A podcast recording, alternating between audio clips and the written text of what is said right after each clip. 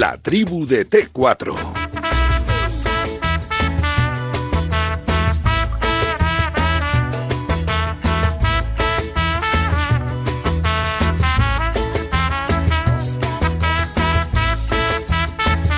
Saludo por aquí a Emilio Contreras. Don Emilio, buenas tardes. Lo está petando marca.com. sí, Qué sí. maravilla. La gente se ha enganchado. Bueno, chico. una cosa, yo, yo Me- a mí me ha sorprendido Es- eh, porque el interés informativo de la Superliga está a la altura de, bueno, de, de acontecimientos de impacto mundial como ocurrió, por ejemplo, con la muerte de Maradona. Y esto habla a las Fíjate. claras de- del interés que hay por, por todo lo que se ha montado en torno a la Superliga. Fíjate.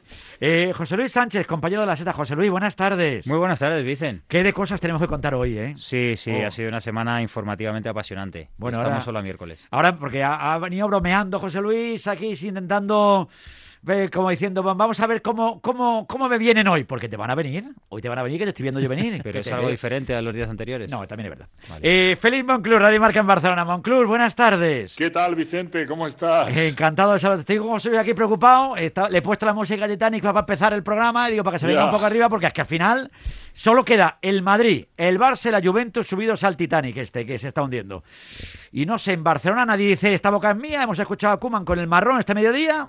El tema de momento está en stand-by hasta la asamblea, pero Claro. dices Barça, Real Madrid y Juventus, pero Agnelli sigue ahí.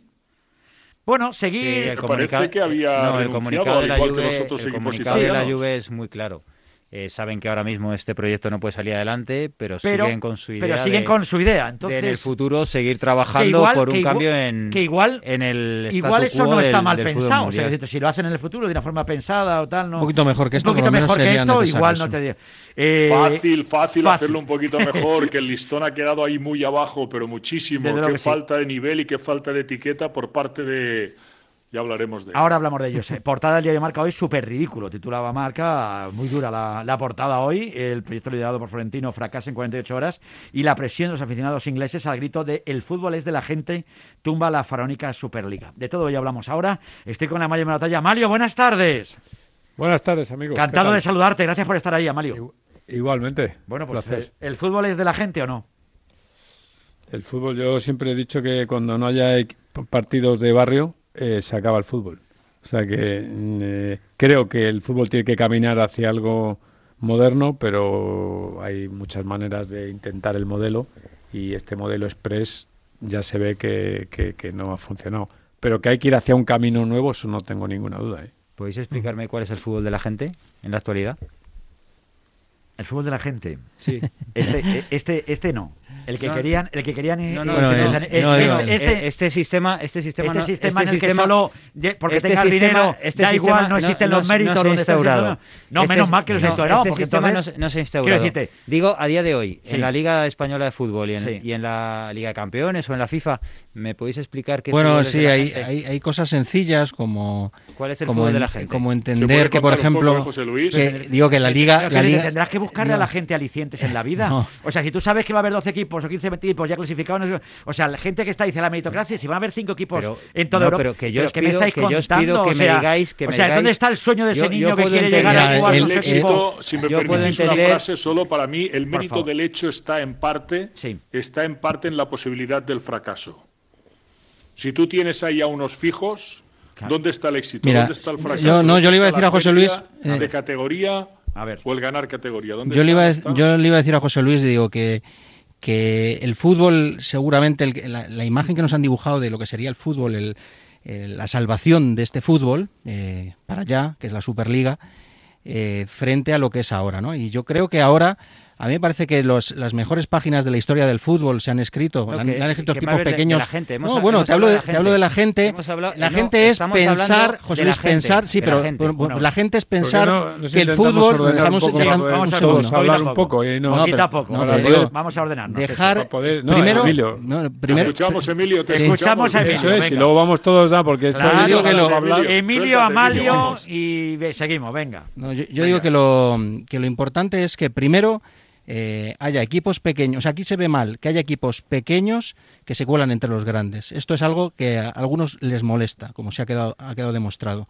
Eh, se han escrito las, las páginas más bonitas de, de la historia de, de, bueno de- del fútbol, en- es ver a equipos como no sé, como el Alavés en la final de la, de la UEFA, o al Getafe con el Bayern Múnich, o el Granada con el Nápoles, hay cosas que eh, este nuevo escenario nos, nos quitaría. No es verdad. Eh, eh, sí, sí, sí es ¿No es verdad? verdad? sí es verdad, porque no, no cabrían, no cabrían en esta en, en estos eso no es escenarios. verdad lo que bueno, diciendo, sí, sí, porque eh, estamos diciendo que aquí el que de la el Copa que- de la UEFA en dos ocasiones. bueno, en, No las lo tres he hablado, en las tres, En la Copa de la. UEFA y, Eh, no League, verdad, pero, pero lo que eh, lo que quiero decir es que aquí los que los pequeños se cuelen entre los grandes es algo que, que, que, se- que ahora mismo gracias a la meritocracia pues ocurre y sin embargo este sistema eh, lo- el primer principio que utiliza es eh, aquí estamos los, los grandes, los poderosos y los que aglutinamos más aficionados. Y esto me parece que es algo que, que le quita la esencia Pero del no me ha respondido a- a- al fútbol de los aficionados que se está eh, Sí, argumentando el como pensar que solo, solo el Real Madrid, el Real Madrid y el, el Barcelona y Atlético a- de Madrid no es lo único importante. Yo Hay mucha gente que son de otros Luis. equipos. No, pero Voy si- si después no de tiene- Amadio, pido. Sí, nada yo también estaba ahí esperando, pero bueno. Tú Tampoco primero, vengo a que se me haga una entrevista aquí, yo vengo a No, opinar. no, ¿eh? tú vienes a opinar. Oye, por cierto, No, ha, ya, ha pero dice que ganado, cuál ha es la respuesta. ha ganado el Sen Nadal, por cierto. Sigue, sigue, Sí, dale, dale. sí, si vengo a una entrevista, vengo preparado otra cosa. Digo, porque José Luis dice, "Cu- dime cuál es. Mira, yo tengo una cosa muy clara. Que hay que, que todo es mejorable, estoy absolutamente de acuerdo, y además todo lo que tiende a pararse o a ralentizarse se para, y cuando te paras acaba envejeciendo. Es obvio que hay que ir hacia una evolución, yo eso estoy de acuerdo. No estoy de acuerdo, o sea, creo que hay que dividir claramente lo económico, lo deportivo y lo social. El fútbol es un negocio, pero ojo, es un negocio con alma. Un negocio con alma. No es un negocio que fabrica piezas, es con alma.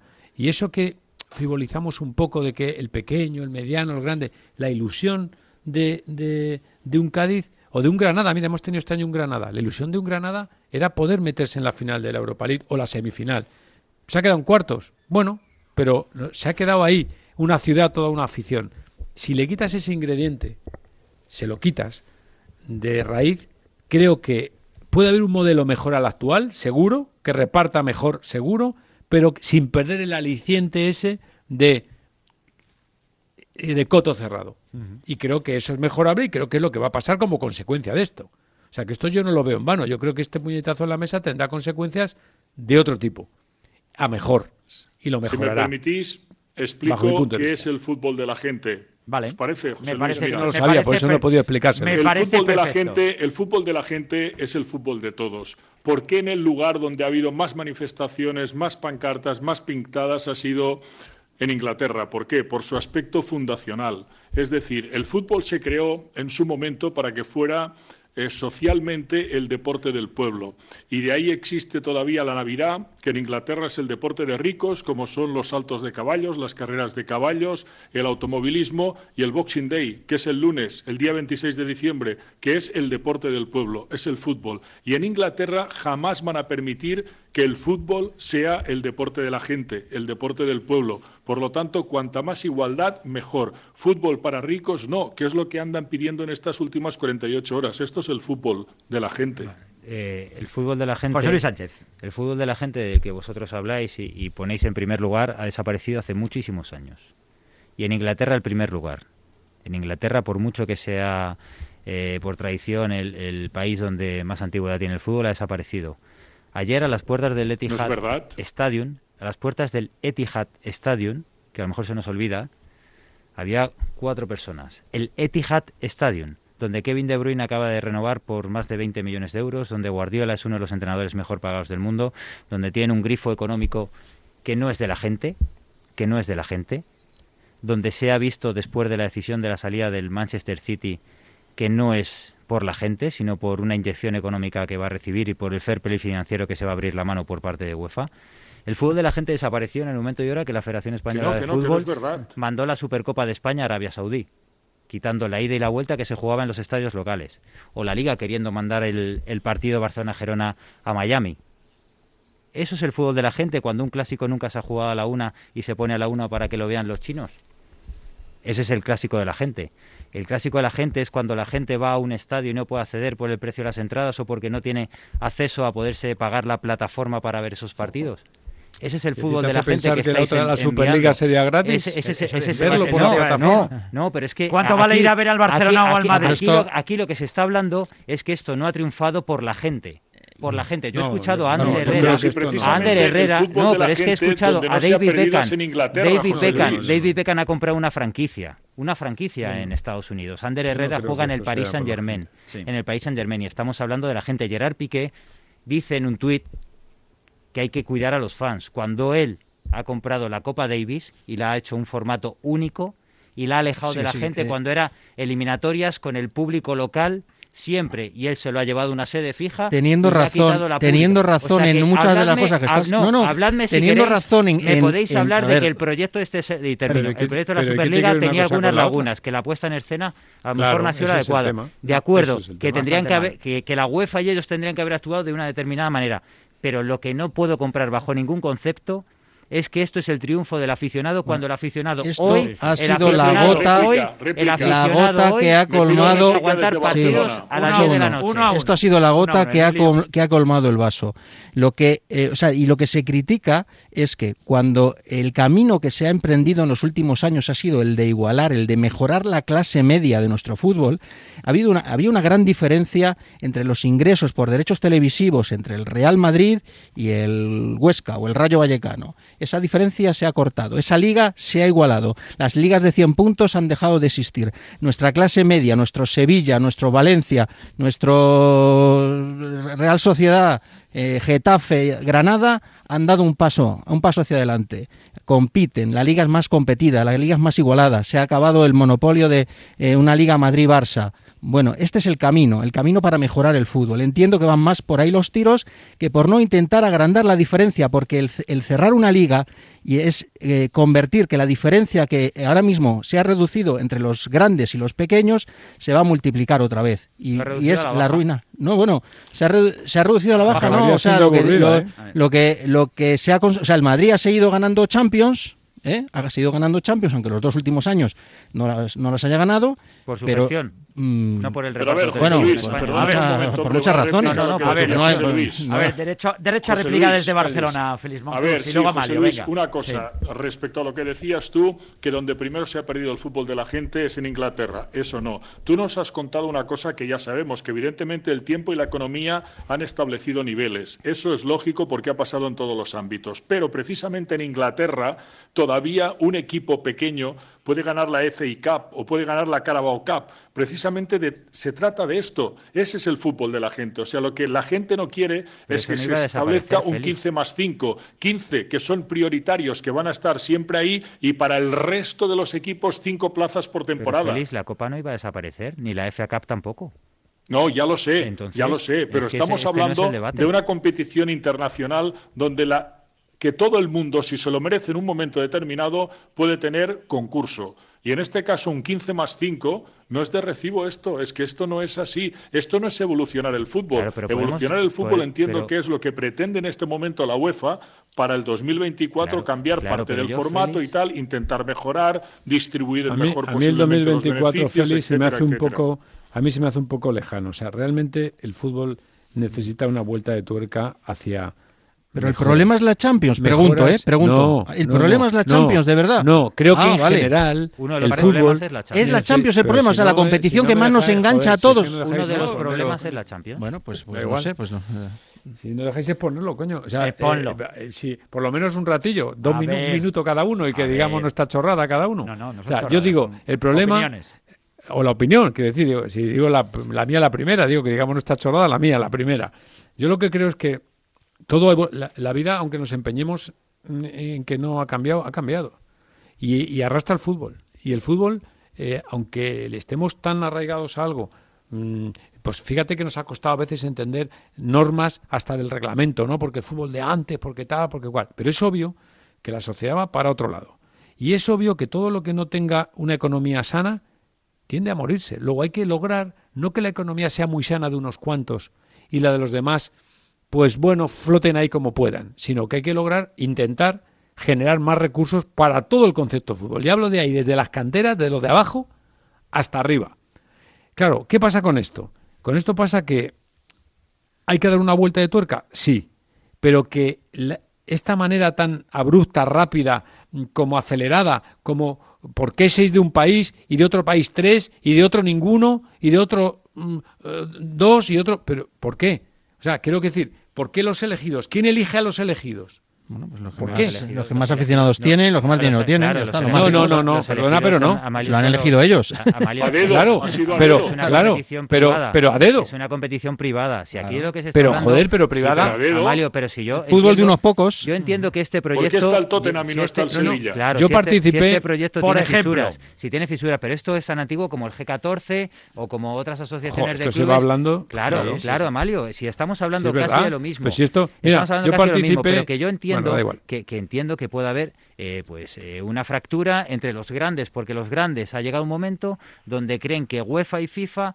eh, son intermediarios que se quedan la mayor parte del pastel cuando ellos ponen en juego a los grandes actores que son los futbolistas. Y llega la Liga de Campeones y un club no puede utilizar su estadio y no recibe una compensación a cambio que él crea a la altura. Esa disputa es la que está en juego de, por la que se están peleando, porque ellos tienen que ceder a los jugadores. Ahora el Bayern Múnich, aunque no ha entrado finalmente, pero iba a entrar en esta Superliga, ha perdido prácticamente el pase a, semifinales porque Lewandowski se lesiona en un Polonia-Andorra esa fractura que existe. ¿Por qué iba a entrar? Nunca está en el pensamiento de ellos entrar, ¿eh? Sí, sí. Sí, Oye, aguántame un segundo solo, no, porque, porque estabais hablando aquí de lo, porque el, el Sevilla no y el Tottenham sí. El Sevilla ahora mismo, o si gana hoy, se mete en la lucha por el título y de qué manera. Y juega en Valencia frente al Levante. Y ya hay alineaciones, arranca en una hora el partido y por eso terminamos a las seis y media de la tertulia, la tribu de T4, por eso terminamos el programa. Luis Cortés, Valencia, buenas tardes. Buenas tardes, Vicen. Tenemos 11 por ahora del Sevilla, todavía no del Levante Unión Deportiva. El conjunto del OPTI jugará con Bono en portería, Jesús Navas y Acuña en los laterales, con Cundé y Diego Carlos en el centro de la zaga, con Fernando Jordán y Papu Gómez en el centro del campo, triplete atacante con Suso, Ocampos y Enesiri. Fíjate, el Sevilla que se puede poner si gana al Levante con 67 puntos, lo mismo que el Real Madrid antes de empezar el partido en el Carranza, ¿eh? Fíjate qué bonita está la liga y llevamos pues dos días hablando de lo que ¿Cuántas? Europa League, cuántas Europa League lleva ganada el Sevilla? Chao. Chao. Perdona, ¿cuántas Europa League lleva ganada el Sevilla en los últimos 10 años? Si que Seis. Es increíble. ¿Tú crees que el Sevilla no se merecería estar en ese grupo? Por eso. Pero si es que es Por ejemplo. las claves, como en la Euroliga baloncesto, el que gane el Euro, el que gana la Eurocup va a la Euroliga.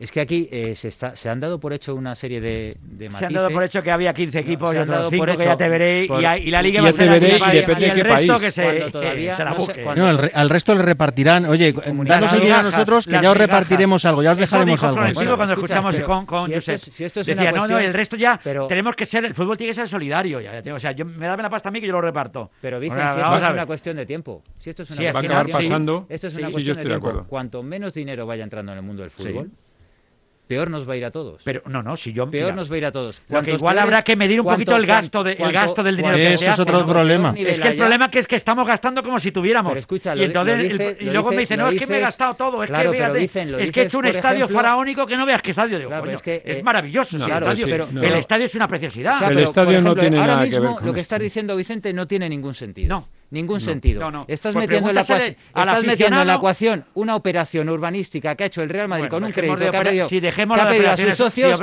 cuando, por ejemplo, estamos hablando de una competición como la Liga que ha permitido que el Fútbol Club Barcelona se salte el límite salarial durante muchos años. Y al mm. Getafe, un club que se lo saltó, le prohibió fichar. Yo lo que te digo. Eso es lo que ha pasado. Esa es la realidad del control económico. José Luis, el sentimiento claro. que en la calle estamos diciendo, necesitan más dinero los grandes, perfecto.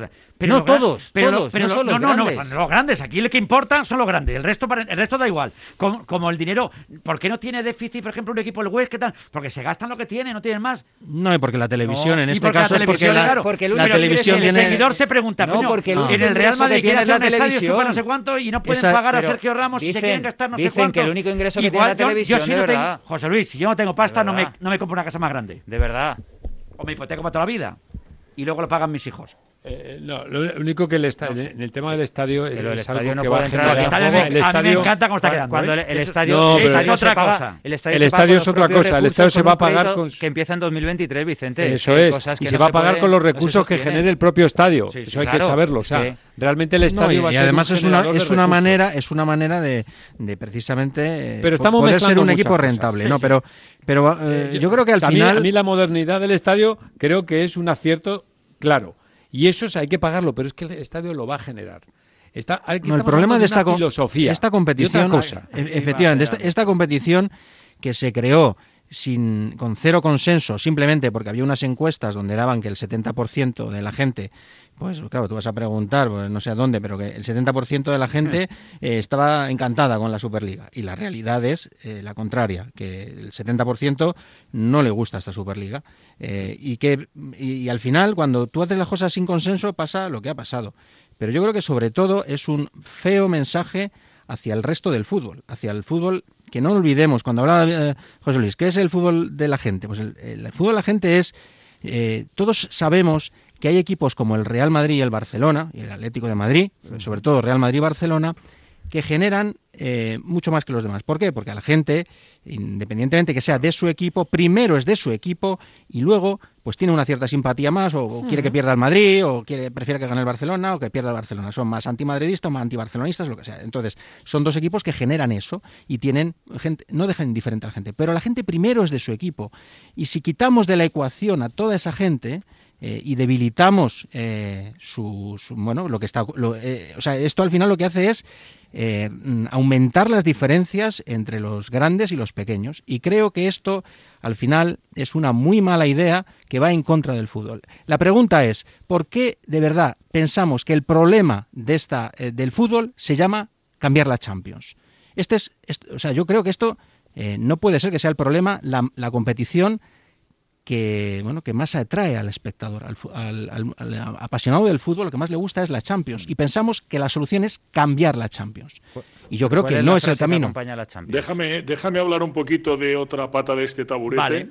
Y lo digo porque. Y doy dos, consejos comerciales que hay que dar, ¿eh? para que nosotros podamos también seguir creciendo. Sí. Eh, el tema va por cómo nacen las cosas, para dar los primeros pasos para crecer y para tener éxito. Se ha de tener nivel, se ha de tener etiquetas, se ha de saber hacer. Y hablo por esos 12 clubes que estaban ahí para la Superliga. Es decir, cuando tú opones a la UEFA, lo que sea, cuando la UEFA y la FIFA hacen las cosas como las hacen, con ceremonias, con sus 21 galas, los 12, lo que tenían que haber hecho es los 12 presidentes en un foro espectacular europeo, que hay muchos y muy buenos, convocando ahí a toda la prensa mundial y ahí haces una presentación, una puesta en escena como Dios manda y tienes respuesta a todas y cada una de las preguntas de los medios de comunicación. No cómo se ha hecho, pero cómo se ha hecho. Se ha hecho una cosa como si fuera pequeña, de bajo nivel yo creo que se ha hecho en, casi, casi, casi clandestina, ¿no? Me ha dado la sensación que no, no me ha gustado. O sea, Florentino Pérez, el señor Ceferín, la, puesta en escena ha sido aquí el negocio, Aquí el negocio dice, no, Florentino se Pérez, lo grande, estamos pero en el, mundo de la imagen, el negocio Vicente, no tiene la UEFA, el mundo de la imagen. Como querrán... dice, perdonar, como sí. dice el mundo de la publicidad, sí. nunca se tiene una segunda oportunidad para rectificar una primera mala impresión, sí, porque primera impresión solo hay una y la primera impresión, inmersos como estamos en el mundo de la imagen, es fundamental, es absolutamente imprescindible. La primera imagen de la Superliga ha sido patética. La primera impresión en la que queda, se suele decir, en la primera alineación la teníamos ya en, el, en Valencia con la última hora y con la alineación del Sevilla. Tenemos también, Luis, ya la alineación del Levante. Así es, Vicen, con muchísimas rotaciones. Parece que se lo pone fácil en este caso. En principio, Paco López al Sevilla con Dani Cárdenas, el teórico portero suplente en portería, uh -huh. línea de cuatro en defensa con Toño y Son en los laterales, Oscar Duarte y Bezo en el centro de la zaga, Robert Pierre de medio centro defensivo por delante, Melero y Malsa, Bardi de frutos por las bandas en punta. No juega Morales, tampoco Roger, sí lo hace Dani Gómez. En 56 minutos arranca el partido, lo contaremos en tiempo de marcador. Ahora seguimos hablando de todo esto y hablamos también del señor Ceferín, que yo creo que también se columpió ahí un poquito, ¿no? Por decir, aquí antes de nada, yo ya te voy a decir a ti que tú no vas a jugar la Eurocopa, no vas a jugar el Mundial, no vas a jugar nada porque lo digo yo. Eh, he visto cambiar muchas las reglas de la competición. Yo, yo me quedo un poco loco. Eh, no, no, han, cual, esta, no han, estado bien nadie. Yo creo que no han estado bien nadie. Ahora lo, anali ahora lo analizamos. 24. Al, es que, al, inicio de la segunda parte, déjame que sí, dale, te envíe unos saludos, dale, hombre. ¿A quién, a quién, quién, va a mandar de, de, de Barcelona? Saludos de un amigo de ambos. Sí. Me ha dicho que eres un fenómeno. Que él, que controla tus tertulias y sabía que hoy estaba contigo, y él ha estado esta mañana conmigo, me ha dicho sobre todo un abrazo muy fuerte de mi parte. David Bustamante. Qué grande, David Bustamante, ¿eh? Sacó un pedazo. Me ha dicho de... que estuvo hace un par de días Estu contigo. Sí, ¿eh? estuvo aquí, arrancamos la semana con él y más majo no puede ser. Y hoy he visto que está en Barcelona también. Que el, el Instagram que... de Vicente Ortega parece una revista del corazón. O sea, esto es tremendo, ¿eh? Pero tenemos de todo ahí. ¿Cómo eso. lo maneja ahí? Eh? Estoy ahí, eh, Vicente Ortega.radio. Estoy poquito a poco, me estoy viendo arriba, ya sabéis, me estoy modernizando. Es lo que tiene. Hay que modernizarse, chicos. Me habéis dicho que tengo que modernizar, pues me modernizo. Como el fútbol. Como el fútbol, hay que modernizarse. hablamos de un buen Bustamante. cantante y hablamos de un futbolista, ¿eh? Un sí, buen futbolista, buen, ¿eh? buen pelotero. Que el tío iba para figura, ¿eh? Y muy, muy del Madrid, blanquito, ¿eh? Muy sí, blanquito. Sí, pero José con Luis. ídolos del Barça también, lo sí, Sí, ¿sabes? señor, sí, Gente de señor. bien. ¿eh? Rivaldo, Ronaldinho. Sí, sí, sí. Y más majo. Y es un encanto de tío. Le mandamos un, besazo enorme, un abrazo enorme. que Muy majete. Otro día también estaba yo con la, en la Superliga, el fútbol. Si es que, si es que esto eh, mueve, mueve pasiones. Si es que el fútbol es pasión, José Luis. Eso es lo que no debemos Estábamos perder. hablando hace un momento de, de- creo que un, un debate, digo, Sí. por salirnos del, de lo que es el, el actual de la Superliga, pero que va Sí. ligado, ¿no? Que al final, eh, cuando han hecho estos movimientos, eh, lo, lo escuchamos a Agnelli hace, hace un mes o algo así decirlo, lo, lo hemos oído a, a Florentino Pérez repetirlo, que tenemos un problema con los chicos, eh, los que tenemos hijos de- mayores, eh, los chicos entre 16 y 24 años, que no están en las plataformas, están en otras plataformas, que no les gusta el fútbol, y esto me parece que es un análisis que donde sí podemos profundizar y donde se puede avanzar. Es decir, que el fútbol también hay que ir adaptándolo a, los nuevos tiempos y bueno y ver cómo mejorarlo, ¿no?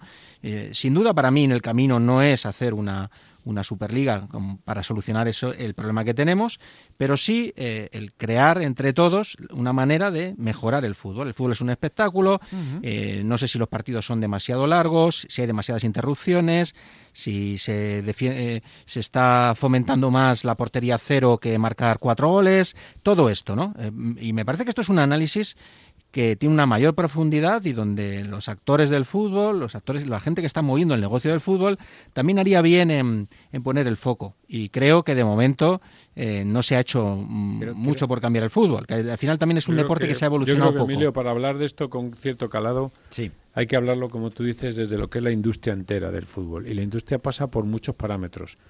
Eh, todos esos parámetros están en este momento socialmente un poco mm, tocados. Entonces, realmente eh, los estadios, eh, mm, cuando reúnes a mucha gente, eh, el negocio del fútbol no es un negocio basado, es, en- es, en- es tan emocional que tú, la mañana que tu equipo juega, eh, ese día eh, es especial para ti. Y aunque sepas que el rival es favorito y tal, vives con la ilusión de que se lo puedes ganar. Entonces, ahora vamos a la versión de lo que decía José. No, si eso va a seguir pasando, ya.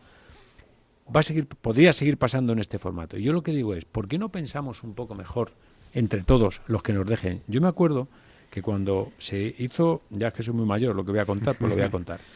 Eh, y además Paco Aguilar, que si lo está viendo por ahí lo puede atestiguar. Eh, cuando la cuando se decide pasar de llamarlo Copa de Europa a Champion, hay un hay en, en UEFA hay una preocupación por cómo se va a encajar esto, ¿no? Cómo se va a encajar el nuevo formato de un equipo que no era campeón jugar la Liga de Campeones tal. Y nos reúnen en Ginebra una serie de periodistas y personas que yo creo que fuimos cinco o seis veces, una empresa a la que le dedicó que le pensara esto durante años que era el grupo Team.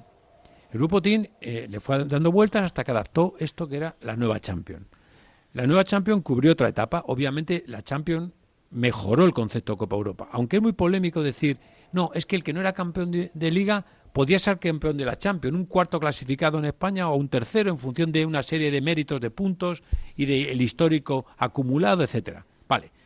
Eso ha valido para una época, ha generado un, dinero, mucho más recursos. Yo me acuerdo en la primera época del Madrid, eh, donde recuerdo haber oído a dirigente, no, es que iba yo en el avión, lo he oído, he escuchado de mi oído, no me lo ha tenido que contar nadie, decir, joder, tenemos que venir a jugar un partido y si ganas te dan una copa y si no la ganas tres veces te la tienes que devolver y al final el dinero para ellos nosotros ponemos todo. Sí, el gasto, el avión, el hotel, tal, tal, tal. Eso dijo Luego evolucionó Amaro, ¿te acuerdas? y ahora mismo estamos en un punto que creo que hay que darle una vuelta de tuerca a esto. Ahora, ¿este es el modelo y el formato y la manera de hacerlo? Yo creo que no. Pero que estamos muy cerca de que hay que hacer algo distinto, sí, Pero, lo a- creo. Amalio, lo mismo esto ha sido el punto Estamos de partido. contigo, El Amalio, hay el, que punto de partida, el punto de partida y ha sido la, catarsis sido. para todas estas reflexiones. En, la línea de lo que estás diciendo tú, Amalio, recuerdo, no sé en qué año fue, eh, eh, Berlusconi gana una Copa Europa y hace la siguiente reflexión. Dice, a mí no me sale a cuenta ganar una Copa Europa. Porque tengo que pagar primas. Paga primas, paga tal, paga U- cosas. 25 jugadores, tengo que pagar primas entre lo que me dan por haber ganado la Copa de Europa, lo que tengo que pagar a los clubes. La diferencia no me compensa. Me compensa casi más llegar a la final y no ganarla que incluso ganarla. En ese punto, ¿no? Un poco ya exagerando sí, el, sí, sí, sí, el sí, ejemplo, pero estamos en una realidad y, y- y hay que incidir en eso, en que tienes que captar a los nuevos espectadores, porque los de Pero como 30, dice Emilio, hay 35, que ir 40 también al fondo de la industria. somos, somos apasionados. Los y antes, al principio de la tertulia has dicho tú una realidad de que el fútbol no se juega en la calle. Es que el fútbol ya no está en la calle. Es que ahora el chaval joven que tiene entre 10 y 25 años eh, quiere ser Mbappé, pero quiere ser Mbappé en la PlayStation. Y eso, y eso es un reto que tiene el fútbol por delante, porque les gusta Mbappé, pero les gusta ver los highlights de Mbappé. No se tragan un partido del Paris Saint Germain frente al Dijon. No se pagan uno, fre- no se la pegan al, al- televisor, no, no se pegan al televisor para ver uno No frente le al ga- no le Estrasburgo. gana camino al fútbol, Ellos, de verdad. Sí, no, pero No, hombre, es el, no. pero que Amalio, yo eh, Sí, sí. digo Amalio y Félix, y yo tengo un hijo y tiene sus también, amigos ¿eh? y juega en un equipo sí, de fútbol y el Y el mío igual. 95% de todos esos Sí, señor. niños quieren ser. Mbappé en la PlayStation en un momento determinado y no verse el partido del Paris Saint-Germain frente al Estrasburgo. Esa ¿Sabes es la realidad que el mundo del fútbol tiene que admitir. chavales? Sí, no. Eh, José Luis, ¿de qué edad es el tuyo? Eh, 12. El mío de 16. ¿Sabes cómo valoran a los jugadores? Oye, La dime puntuación la la que tal. en el FIFA. La valoración de la carta. Sí, sí. Claro, eso es. Eso también, eso es lo que le da el Esto baremo. es lo que hemos hablado. Digo, este es muy rápido. Y tú que sabes apuntar, si este es muy perdona, rápido. Ves ahí un medio centro. si no es le muy rápido. ¿eh? no, pero ¿Cómo ¿cómo sabes que Dice? ¿por qué no coges a este que es muy bueno? Dice, no, es que ¿Cómo- este es muy lento de ¿Cómo sabes que disparos. no rápido si no lo has visto jugar en tu vida? Pues, es una, pues Sí, eso, es muy grave. Bueno, que hemos de mejorar es lo un que hay que poquito los cambiar. formatos. Es lo que hay que cambiar. A esa gente es a la que tienes que atraer. ¿Y cómo la atraes? Dándole un espectáculo mejor. Y yo creo que Bueno, ahora pero mismo ese espectáculo, espectáculo José está muy lejos de que es ser el tema que nos ocupa hoy, este espectáculo no es la Superliga. Este espectáculo es la vuelta de tuerca que pide Amalio en la Champions League, en la Europa League, en la nueva En Conference ligas. League. No, en el O fútbol en ahí- general, da igual la competición, olvídate. Perdón, acabo, acabo la reflexión, un momento, acaba. un momento, acabo la reflexión, por favor, un momento. Entonces, eh, tú hablabas eh, de antaño, cuando se quitó la Copa de Europa, en ese momento Amalio se mejoró mucho, pero es que era muy fácil mejorar, porque hacía ya mucho Sí. tiempo que veíamos que la Copa de la UEFA era por talento futbolístico superior a la Copa de Europa, porque eran los mejores equipos, eh, los segundos, terceros y cuartos de Italia, Francia, Alemania, eh, Inglaterra, España, que no los campeones eh, de otras ligas. Por lo tanto, ahí sencillamente igual se trataba de cambiarle el nombre a la competición y a la UEFA ponerle los campeones de liga también. Ahí Tim lo tuvo fácil. Pero hoy en día no es tan fácil. Esa vuelta de tuerca sí que es necesaria, pero esa vuelta de tuerca, quien mejor la puede encontrar, porque están dentro del negocio desde hace muchos años, es la UEFA. ¿Que lo que ha ocurrido en este momento con la Superliga les va a poner las pilas a la UEFA? Seguro que sí, seguro que sí, porque esto es un toque de atención. Y a partir de este momento el reparto económico será más equitativo, llegará más a todo el mundo. Esto habrá servido para esto, para nada más. Bueno, para nada más ya es Pero, bastante. Pero es mucho, Félix, ¿eh? ¿no? Pero es mucho, ¿eh? Yo creo que hay No, que no, ya, ganar, ya. Hay, que, hay guerras que a lo mejor no puedes ganar, pero sí batallas que te acercan al triunfo final. Y, y la reflexión sobre los jóvenes, la reflexión sobre el interés, sobre eh, si a lo mejor hay que cambiar los horarios de, de los partidos de liga o de la Liga de Campeones o de si esa primera fase que quieren im- implementar en 2024 va a ser acertada o no, con una primera, eh, una primera ronda que de momento está por ver si va a ser eh, más atractiva o no, porque eh, los últimos años la coletilla de, de la Champions era, la Champions de verdad empieza en primavera. Ya. Y estaréis de acuerdo Pero, conmigo. Luis, ¿Y eso, qué significa? Luis, ¿Eso qué significa? pregunta. Que la La fase, de... de 18 partidos en, en pero, pero- dos grupos pero- de 10, no, eso pero entiéndeme. ser... Y luego, y luego hay un mantra Sí. que yo he escuchado en las últimas horas con esto de la Superliga. Sí. No, es que eh, el Real Madrid y el Liverpool, pues una vez cada cinco años está bien. Eh, es que si lo tienes todas las temporadas te vas a cansar. Yo no me voy a cansar. O sea, no me canso de a lo mejor de un Real Madrid-Villarreal. ¿Por qué me voy a cansar de un Real Madrid-Liverpool? ¿Por qué? Yo en la Euroliga de ¿Sabes lo que baloncesto, que, me apasiona ahí, el formato, Luis? me apasiona la Euroliga de baloncesto. eh, el Real Madrid juega contra Olympiacos, Maccabi, el Barcelona frente a Estrella Roja, eh, FS Pilsen todos los años y es una bendición para mí. Ver a los mejores sí, cruzándose claro, entre sí. yo claro, no, yo pero no sé perdona, cómo la gente tiene el quiero seguir concepto de te vas a cansar de jugar contra el. Liverpool. No lo Quiero entiendo. seguir Una con la vuelta de tuerca, si me permitís, por Dale lo que decía antes Amalio. Amalio, eh, seis minutos, ¿es válida sí. para ti, por ejemplo, la última vuelta de tuerca de la UEFA en la Copa de Europa, en la Liga de Campeones? Para mí fue formidable. Teníamos una Liga de Campeones que había dos fases de grupo. Después de esas dos fases de grupo se pasaba a cuartos de final, semifinal y final. Y la gente decíamos en ese momento, oye, esto parece que empieza con las eliminatorias directas en cuartos de final. Vuelta a la tuerca le dio la UEFA, suprimió una fase de grupos y quedó en una fase de grupos y la otra directamente a octavos. Octavos, cuartos, semifinal y final. Por lo tanto, si en ese momento supieron hacerlo, démosle un voto de confianza. Pero si ahora. hemos vivido, mira, hemos vivido una experiencia que podemos estarnos de acuerdo. Es la Copa del Rey actual, a un partido en el campo del pequeño tal. Seguro que es polémico y cada uno pensamos una cosa. Pero la Copa del Rey este año se le ha dado una vuelta de tuerca y ha sido más divertida, más apasionante. ¿Por qué? Porque había más en juego cada vez que se ponía el balón a rodar. En lo otro, cuando tú no te estás jugando algo gordo, que es, tú, ¿os imagináis un, voy a decir un hipotético, ¿eh? hay 20 equipos, un Juve, mm, Barça, uno noveno y otro séptimo. Porque ¿qué piensan los de esta Superliga? ¿Que van a ser los campeones ellos? Siempre. Es que habrá un último de esa Superliga y un penúltimo. Pero ahora, por ejemplo, un partido, eh, estamos a 20-21 de abril entre el Sí, Celta y el Club. No, me refiero- Atlético, Atlético Madrid, un partidazo. No, pero hoy, por ejemplo, eh, hoy no se da el caso, pero puede haber un Athletic Club Osasuna que no se están jugando nada ya, porque ni llegan a No, Europa pero muy ni van a pocas descender, veces, ¿eh?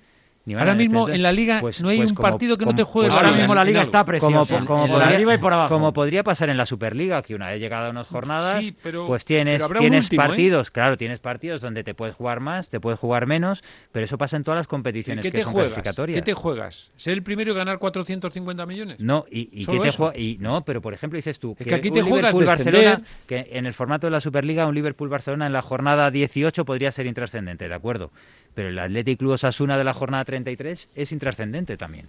Bueno, hay muy pocos partidos intrascendentes todavía y quedan siete jornadas, ¿eh?